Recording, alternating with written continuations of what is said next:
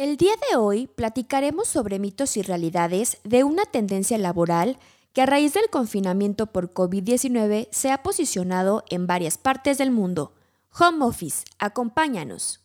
Terapia psicológica, ni que estuviera loco. Todas las mujeres sueñan con ser mamás. El tamaño del pene importa. La escuela es la responsable de la educación de mi hijo. La homosexualidad es una enfermedad. Deja de soñar con tu negocio y ponte a trabajar de verdad.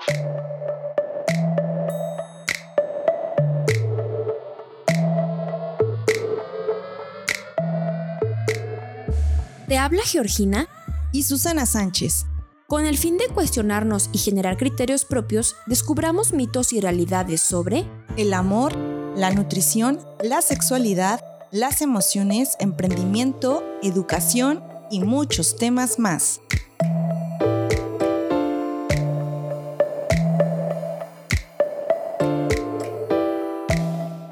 Hola, ¿cómo están? Les saluda nuevamente Geo y Susana.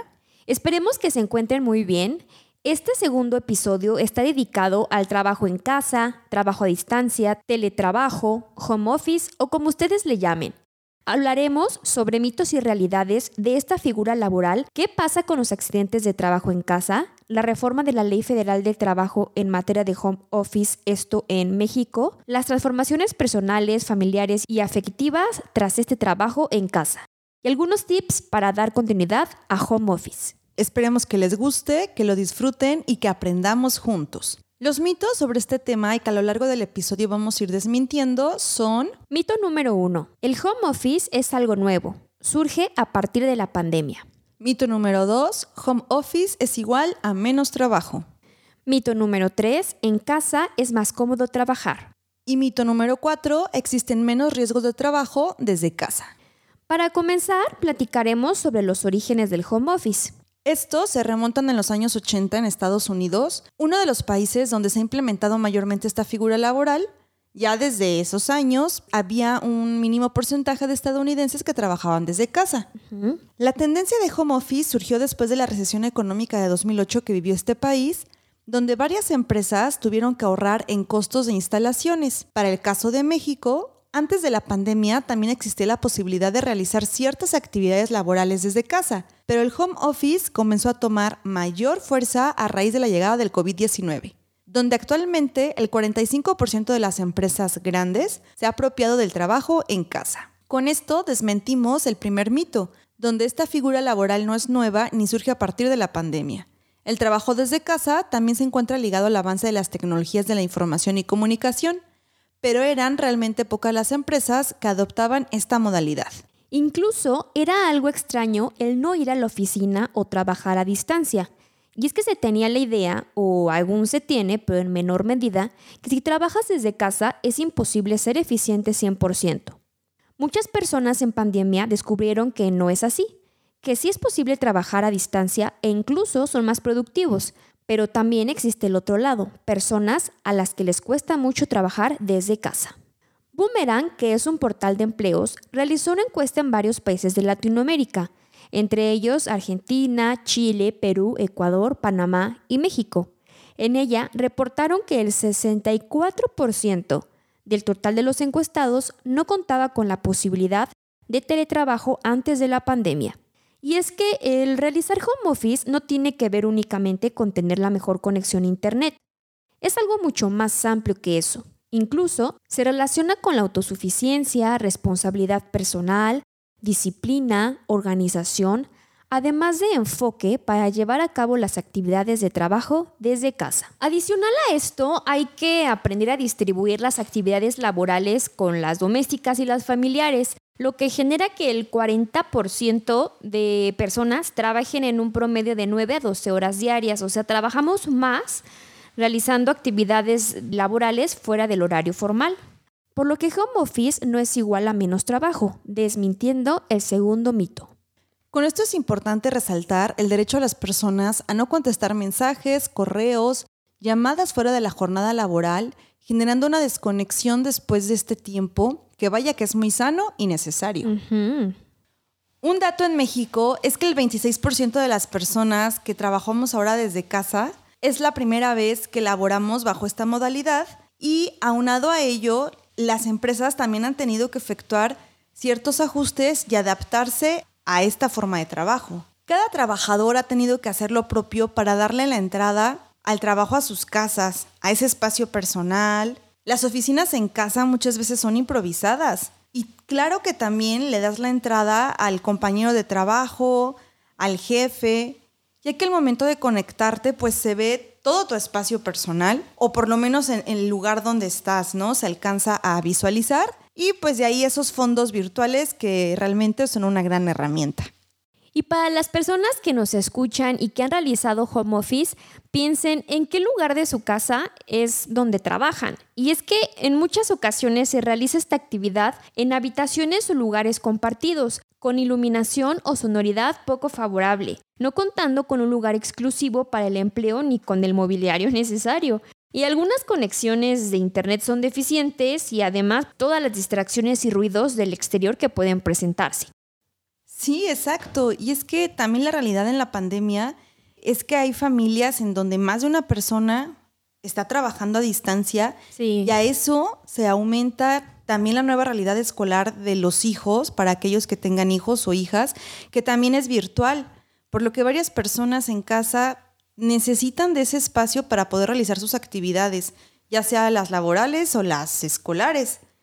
Y efectivamente encontramos un sinfín de distracciones, el timbre, la paquetería, la mascota. Muchas de las mascotas también quieren estar ahí participando en la reunión, en la junta, pasando lista. La comida, la comida. si pides comida de aplicaciones. Sí, sí, sí, exacto. O los sonidos. Por ejemplo, en nuestro querido México estamos muy acostumbrados a a escuchar sonidos de, por ejemplo, el afilador, los camotes, eh, los helados. El carrito de los helados, es verdad. Sí, o los pregoneros, también es algo muy común. La gente que vende pan o el famosísimo se compran colchones. Sí, o por ejemplo el de tamales, tamales oaxaqueños también es como muy común. sí. O el de material de limpieza. Sí, sí, sí.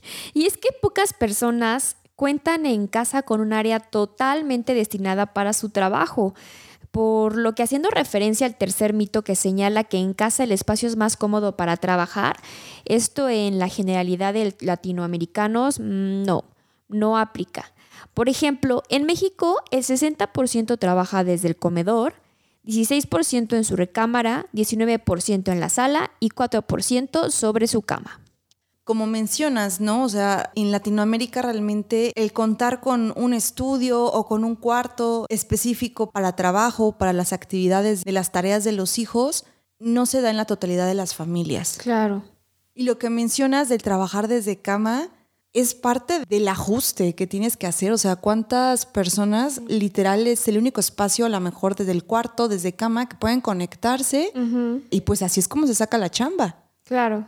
Y claro que también hay personas que tienen su espacio súper adecuado en casa, que todos los miembros de la familia tienen en su cuarto o en algún estudio muy adecuado las herramientas, el mobiliario necesario para poder trabajar. incluso hay personas que hasta se fueron de Airbnb, de vacaciones, para poder trabajar muchísimo más cómodos. O sea, eso también existe, pero la generalidad en México y en Latinoamérica no es así. Las cifras lo demuestran. Sí, exacto. Y aquí nos vamos a un corte, pero regresando hablaremos de las modificaciones a la Ley Federal de Trabajo en México referentes a teletrabajo. Y ahora, un recordatorio. Visítanos en nuestro Instagram mitos y realidades-oficial y sigue el hashtag conocer para comprender. En México, en enero del 2021, se reformó el artículo 311 de la Ley Federal de Trabajo, adicionando el capítulo 12 bis en materia del desempeño de actividades remuneradas del teletrabajo. Así se menciona en la ley, siendo México el primer país en regular el teletrabajo en Latinoamérica. Aplausos para México. ¡Bien! bien. Las disposiciones son para las personas trabajadoras que desarrollen más del 40% del tiempo sus actividades en casa o en el domicilio elegido por estas, porque también existe la opción de trabajar quizá en algún café, eh, en algún restaurante cercano a tu casa, Sí. en algún espacio a lo mejor pensando en esta cuestión de la conectividad, pero el chiste es que tú realices el 40% de tus actividades fuera del espacio físico de trabajo. La Ley Federal de Trabajo contempla que este esquema forme parte del contrato colectivo y deberá observar una perspectiva de género que permita conciliar la vida personal y la disponibilidad de las personas trabajadoras. Sí, es decir, para los freelancers esto no aplica, al menos que se tenga una relación obrero-patronal por medio de un contrato. Y es que esta reforma hace mención a que el teletrabajo se realiza en el domicilio del trabajador o en el local libremente elegido por él sin vigilancia ni dirección inmediata de quien proporciona el trabajo, donde las condiciones se harán constar por escrito mediante contrato. Igualmente se mencionan las obligaciones especiales que los patrones tienen bajo esta modalidad de trabajo, que van desde proporcionar y dar mantenimiento a los equipos de trabajo necesarios, desde computadoras, impresoras, sillas, asumir los costos derivados del trabajo como el pago de los servicios de telecomunicaciones y la parte bien. proporcional de electricidad, establecer los mecanismos de capacitación y asesoría necesarios para garantizar la adaptación, aprendizaje y el uso adecuado de las tecnologías de la información, entre otros. Esto es súper importante que los patrones realicen. Si eres patrón, toma nota. No olvides a tu personal de home office en las capacitaciones, comunicados o incluso en las dinámicas y eventos de la empresa. Mientras que las responsabilidades de las y los trabajadores, porque claro que ante cualquier ley existen derechos, pero también obligaciones y responsabilidades, entonces lo que corresponde a los trabajadores es Tener el mayor cuidado en la guarda y conservación de los equipos, materiales y los útiles que reciban del patrón. Informar con oportunidad sobre los costos pactados para el uso de los servicios de telecomunicaciones y del consumo de electricidad derivados del teletrabajo. Atender las políticas y mecanismos de protección de datos utilizados en el desempeño de las actividades, así como las restricciones sobre su uso y almacenamiento. Claro, tener muchísimo más cuidado sobre el uso y confidencialidad de datos de la empresa o el lugar en donde trabajas. Exacto. Algo importante a considerar son los riesgos de trabajo que surgen en casa, desde las enfermedades en la parte física, biológica o emocional. El pasar mucho tiempo sentada o sentado puede provocar que nuestro cuerpo refleje dolores en las articulaciones, las posturas incorrectas, generan molestias de cuello, espalda, hombros, brazos, eh, los dolores oculares o de cabeza ante la exposición prolongada de dispositivos móviles o a computadoras, por ejemplo. Claro que esto sucede en home office o en trabajo presencial, pero hacemos referencia a este punto por lo que comentamos anteriormente que en home office la mayoría de las personas están trabajando más tiempo de su jornada habitual. Fíjate, Geo, ahora que comentas esta parte de exposición prolongada a dispositivos móviles, recuerdo que una dermatóloga me compartía que esa luz que emite tanto la computadora, la tablet y el celular también genera afectaciones a nivel de piel. Sí. O sea, ella me sugería que me pusiera bloqueador, aunque no saliera de casa, pero si Sí. estaba sentada muchísimas horas frente a una computadora. Sí, totalmente. Y es que la salud y seguridad en el trabajo cuando se realiza home office no debe dejarse de lado, considerándola desde la dimensión física hasta la emocional. Con el home office por COVID-19, la situación de estrés, ansiedad, temores, frustración e incluso miedo ha aumentado, por lo que el impacto a nivel psicológico ha sido notable. Incluso a esta pandemia por COVID-19 se le ha llegado a nombrar la pandemia de las emociones que se caracteriza por una repercusión emocional, siendo esto más contagioso entre la humanidad. Así que con esto desmentimos el mito 4 sobre la existencia de menor riesgo de trabajo desde casa. Sí, y referente a este tema, el Poder Ejecutivo Federal de México tendrá que publicar una norma oficial mexicana, una NOM, que rija las obligaciones en materia de seguridad y salud en el trabajo para home office, de conformidad con lo establecido en el artículo 330J del capítulo 12 bis de la Ley Federal de Trabajo en materia de teletrabajo. Habrá que esperar a que se termine de crear la NOM que mandate dichas obligaciones en materia de seguridad y salud para home office. Y en relación con el tema de las emociones, las personas reportan pasar más tiempo con sus familias, parejas o con ellos mismos, pero esto no es igual para todo mundo. Existen quienes sufren frustraciones por trabajar desde casa, pues la carga de actividades del hogar se ha duplicado, siendo las mujeres quienes llevan mayor responsabilidad en este ámbito. Adicional a esto, se ha registrado que en algunas familias los conflictos y la violencia han aumentado a raíz de COVID-19. Sí, incluso el Foro Jurídico de Violencia Familiar en Casa por COVID-19 reporta que 3 de cada 10 mujeres han sido víctimas de violencia física dentro del hogar. Estas cifras han aumentado y claro que la violencia no únicamente reside en las mujeres, sino también en niños, niñas o adolescentes que perciben este tipo de violencia o que incluso muchas veces los agresores también ejercen violencia sobre ellos. Y es que la tranquilidad y sensación de cuidado emocional es indispensable para un buen clima de convivencia. Como en todo, la diversidad de relaciones interpersonales está presente. Habrá quienes pasar la mayor parte del tiempo por trabajo fuera de casa les funciona, pero también existe la otra cara de la moneda, quienes se han sentido mucho más felices, se han adaptado con facilidad y pues les agrada poder convivir más con su familia. Sí. Algunos beneficios del home office son la productividad. Por ejemplo, 67% de los argentinos se consideran más productivos desde casa. Lo mismo pasa con chilenos y mexicanos, que además consideran beneficios como ahorro de gasolina, pasajes y poder comer o comer sin presiones. Comer sin presiones, eso es muy valioso. La verdad es que en lo personal me agrada la dinámica de home office. He aprendido a organizarme de diferentes maneras. El poder comer desde casa sí es algo muy agradable. Claro que es de mucha disciplina y constancia, desde ir al súper Sí. por la comida, prepararla, cocinar en la semana, pero efectivamente es mucho más saludable y económico. Sí. Hay muchas personas que son muy organizadas y que ya transformaron dicha práctica En en, un hábito. ¿Y tú, Geo, cómo lo has vivido? Claro que en tu caso es distinto, porque déjenme contarles que ella ya tiene siete años con lo del home office. Sí, la verdad es que, ay, es un buen rato y es muy, muy, muy padre trabajar desde casa. Bueno, a mí me encanta. Yo soy de las personas partidarias de trabajar desde el hogar. Creo que sí puede ser más efectivo, sí es más eficiente. Ahorras tiempo, ahorras dinero, generas tus propios horarios y organización de tiempos. Eso está padrísimo. Yo me siento súper feliz de trabajar en mi espacio, a mi ritmo y con mi baño. O sea, hasta eso lo valoro muchísimo. Para mí es algo súper cómodo. Y bueno, hemos llegado a la parte de los tips. No olviden tomar nota y sobre todo aplicarlos. Aquí vamos. De acuerdo a sus posibilidades, habiliten un espacio para que puedan realizar su trabajo, con buena iluminación, ventilación, un espacio tranquilo, con las menores distracciones posibles o lejos de cosas que puedan distraerles.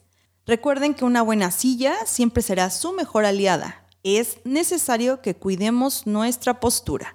Sí, aquí les va un tip que aprendí de un amigo referente al espacio adecuado. Él tiene oficina en casa y adecuó un espacio solo para trabajar ahí. Él se levanta como si fuera a desplazarse, desayuna, se arregla y a las 9 en punto toma su coche y le da una vuelta a su colonia. Y regresa a su casa y entra directo a su oficina. Esto como para darle una señal al cerebro de que va a trabajar, ¿no? Y bueno, ahí se queda hasta que termina su jornada laboral. No es necesario que salgas en tu auto y des vuelta a la manzana, pero puedes realizar algún ritual que se convierta en hábito para que tu cerebro lo capte y entres de lleno al mood de trabajo. Tip número 2. Planifica tu jornada de trabajo y respétala. Organiza tus actividades del día, juntas virtuales, el envío de información, elaboración de documentos, lo que tengas que hacer, pero siempre respetando los horarios establecidos para cada caso. Esto te dará mayor orden en tu día a día y avance en tus actividades. Existen muchas aplicaciones gratuitas, algunas son colaborativas en donde tú y tu equipo de trabajo pueden organizar sus proyectos, su día a día, calendarios, etc. Búscalas y hazlas tus aliadas, te facilitarán la vida, como por ejemplo, y aquí no es comercial, pero son algunas aplicaciones que posiblemente te pueden ayudar. El famosísimo Drive, Monday, Bitrix, Trello, Evernote, Dropbox, etc. Nunca olvides tus tiempos de comida o de break. Es muy importante que los tomes y no te desfases en la alimentación, así como mantenerte bien hidratada o hidratado.